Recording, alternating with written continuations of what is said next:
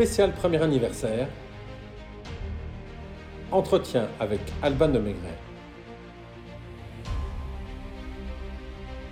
À découvrir également et surtout en images sur la chaîne YouTube d'Encre d'Histoire. Philippe de Barmont, je suis là car un de vos plus fidèles auditeurs depuis un an. Assidu et impatient chaque jeudi de découvrir, d'écouter avec émerveillement et amusement une page d'histoire en 9 minutes.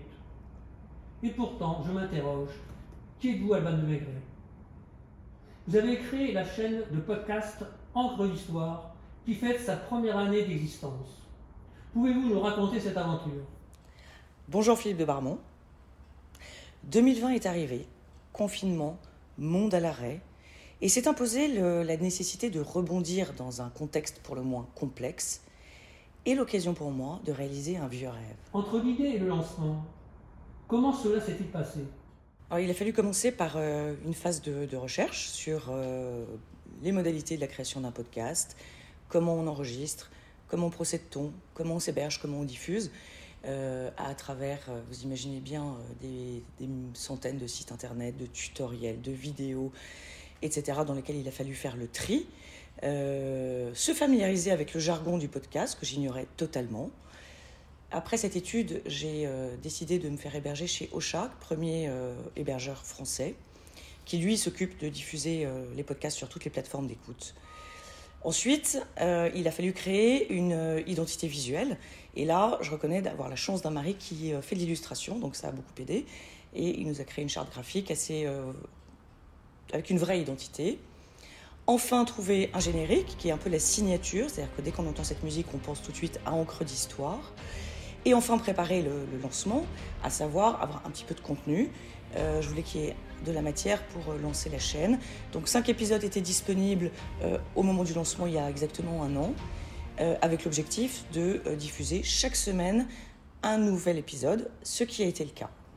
Comment est venu ce nom, Encre d'Histoire, qui sonne très bien d'ailleurs Alors il fallait impérativement le mot histoire dans le titre et également une référence à l'écriture puisque c'est vraiment l'ADN de ce podcast avec euh, pour signature Plume et Voix qui vient compléter et bien définir euh, le, la finalité du podcast.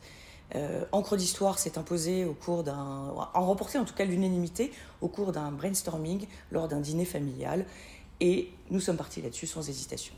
Comment vous positionnez-vous dans l'univers du podcast Alors, assez différemment des autres podcasts historiques, dans le sens où euh, je suis la seule à bord, je tiens les rênes, à savoir, euh, j'effectue les recherches, la rédaction, euh, la recherche d'illustrations sonores et l'enregistrement de la voix. contrairement à beaucoup d'autres podcasts historiques où il y a des intervenants, des débats avec des historiens, des interviews, etc. J'ai bien conscience de ne pas être dans l'air du temps de l'univers du podcast à travers mon ton et mon langage, mais je l'assume entièrement. ce podcast est également aussi euh, une vitrine de mon travail d'historien et de plume qui a pour vocation d'essayer de décrocher des contrats euh, d'écriture, de journaliste, euh, d'articles et autres contenus. Diriez-vous que vous faites de la vulgarisation? Alors, Oui et non, mais plutôt non. mon objectif, c'est la transmission de la langue de Molière qui m'est si chère, avec ses racines grecques et latines, d'une culture générale, d'histoire et de littérature qui tient une place de choix dans, mon podcast. Euh, certains sujets pourraient être pris comme de la vulgarisation pour quelqu'un, un auditeur qui est complètement candide sur le sujet. En revanche, quelqu'un d'un peu plus aguerri verra certainement en filigrane certaines références euh, qui prouvent que ça n'est pas de la vulgarisation. Je vais prendre un exemple, euh, l'épisode sur César Ritz. Il y a une phrase qui pourrait paraître anodine et que j'aime beaucoup qui est César adopte Auguste. Évidemment, si l'on n'a pas la référence de Jules César qui a adopté Octave, Octave étant le futur empereur Auguste, premier empereur romain, on passe à côté. Donc à ce titre, ce n'est pas la vulgarisation. Euh, de la même manière, sur mon épisode 54, le dernier, sur le, syndrome de la page blanche, euh, la guerre de Troie n'aura pas lieu, euh, où je me moque un petit peu sans me moquer, parce que c'est un vrai sujet, un peu personnel aussi. Euh, en fait, il est truffé de références à la guerre de Troie, Ajax par-ci, Pénélope par-là, Cassandre, Agamemnon, Ménélas et j'en passe. Pouvez-vous nous en dire davantage sur votre parcours?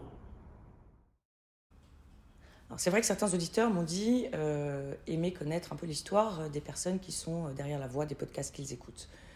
Or, je reconnais que si je raconte l'histoire, je ne raconte jamais mon histoire. Donc c'est l'occasion un petit peu aujourd'hui. J'ai une formation littéraire, euh, je suis journaliste euh, historique et patrimoine, euh, mais également prête-plume, concepteur-rédacteur, rédacteur de mémoire, de contenu d'une manière générale. Par le passé, j'ai également organisé des événements, j'ai accompagné des voyages culturels, j'ai réalisé des formations pour des cabinets d'avocats, j'ai fait quelques passages télévisés, j'ai travaillé dans la publicité. Voilà. À ce titre, je me considère comme un couteau suisse dont la lame la plus aiguisée est très probablement ma plume. J'aime les mots. J'aime les mots, j'aime composer avec les mots, j'aime leur étymologie, j'aime leur sens, leur sonorité, et j'aime les accorder dans une partition euh, pour créer émotion et sonorité. Les sujets que vous abordez sont assez divers. Comment les choisissez-vous? Avez-vous des sujets de prédilection? J'ai deux amours, le 19e siècle et Paris. Voilà pour mes sujets de prédilection. Néanmoins, je m'efforce de traiter euh, tous les sujets et toutes les époques, d'alterner des portraits, des batailles, des inventions, des anecdotes, et puis ce que j'appelle aussi des sujets libres. Mes sources d'inspiration sont, vous l'avez compris, la littérature et l'histoire, euh, mais également l'art, les voyages ou la gastronomie.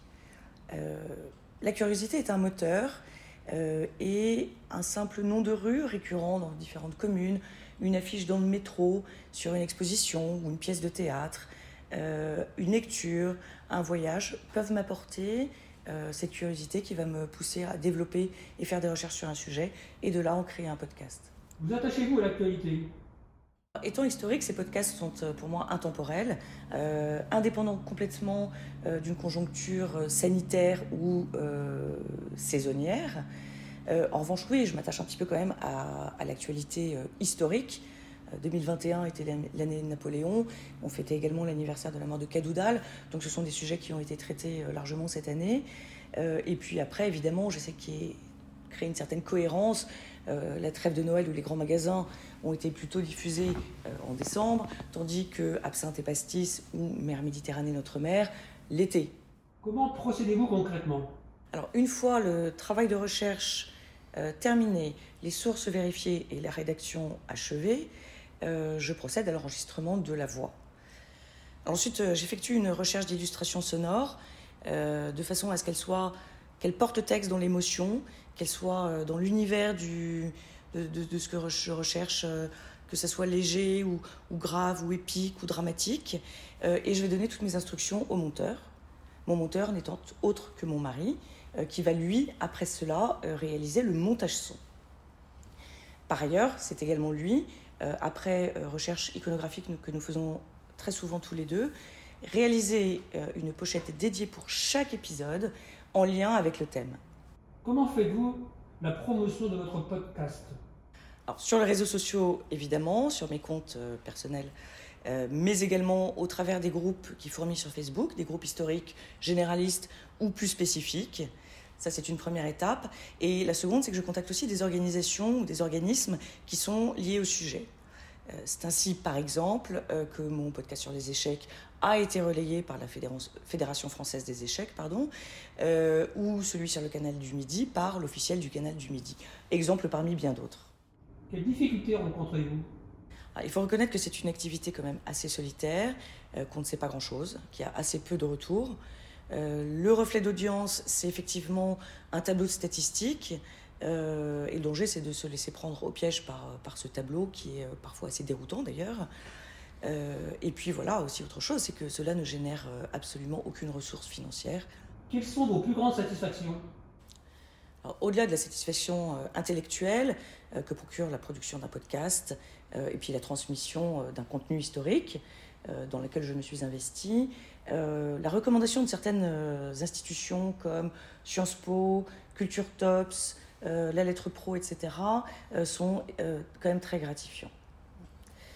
Par ailleurs, le partage de podcasts par d'autres institutions, comme notamment la Fondation Napoléon, l'Office du tourisme italien, l'Office du tourisme de Saint-Malo, l'Association nationale de la guerre 14-18, je ne peux pas tous les citer, mais en tout cas je les remercie tous, sont effectivement extrêmement encourageants pour moi. Ensuite, euh, il y a euh, les commentaires et les messages privés, ou pas privés d'ailleurs, que je peux recevoir euh, de certains auditeurs et qui donnent envie de continuer. Enfin, mon équipe, mon mari en l'occurrence, et puis aussi l'équipe au chat qui est très dynamique et pour laquelle je voudrais remercier essentiellement Héloïse Barège. Comment peut-on vous aider? Merci de poser la question. Alors écoutez, c'est pas compliqué. Déjà, on va commencer par écouter, vous abonner à la chaîne, commenter si cela vous plaît, partager en parler autour de vous. Et puis, euh, si par euh, aventure vous entendez parler de personnes qui cherchent des plumes ou des rédacteurs euh, contenu en général, n'hésitez pas à penser à moi. Quel avenir pour Encre d'Histoire? Alors, plusieurs sujets sont prêts à être enregistrés, d'autres en émergence. Encre d'Histoire n'a qu'un an, donc c'est encore un bébé et l'aventure continue avec, je l'espère, de belles et futures collaborations. Merci Alban de nous avoir fait découvrir votre univers nous pouvons désormais mettre un visage sur cette plume et cette voix. Merci Philippe et à très bientôt sur Encre d'Histoire.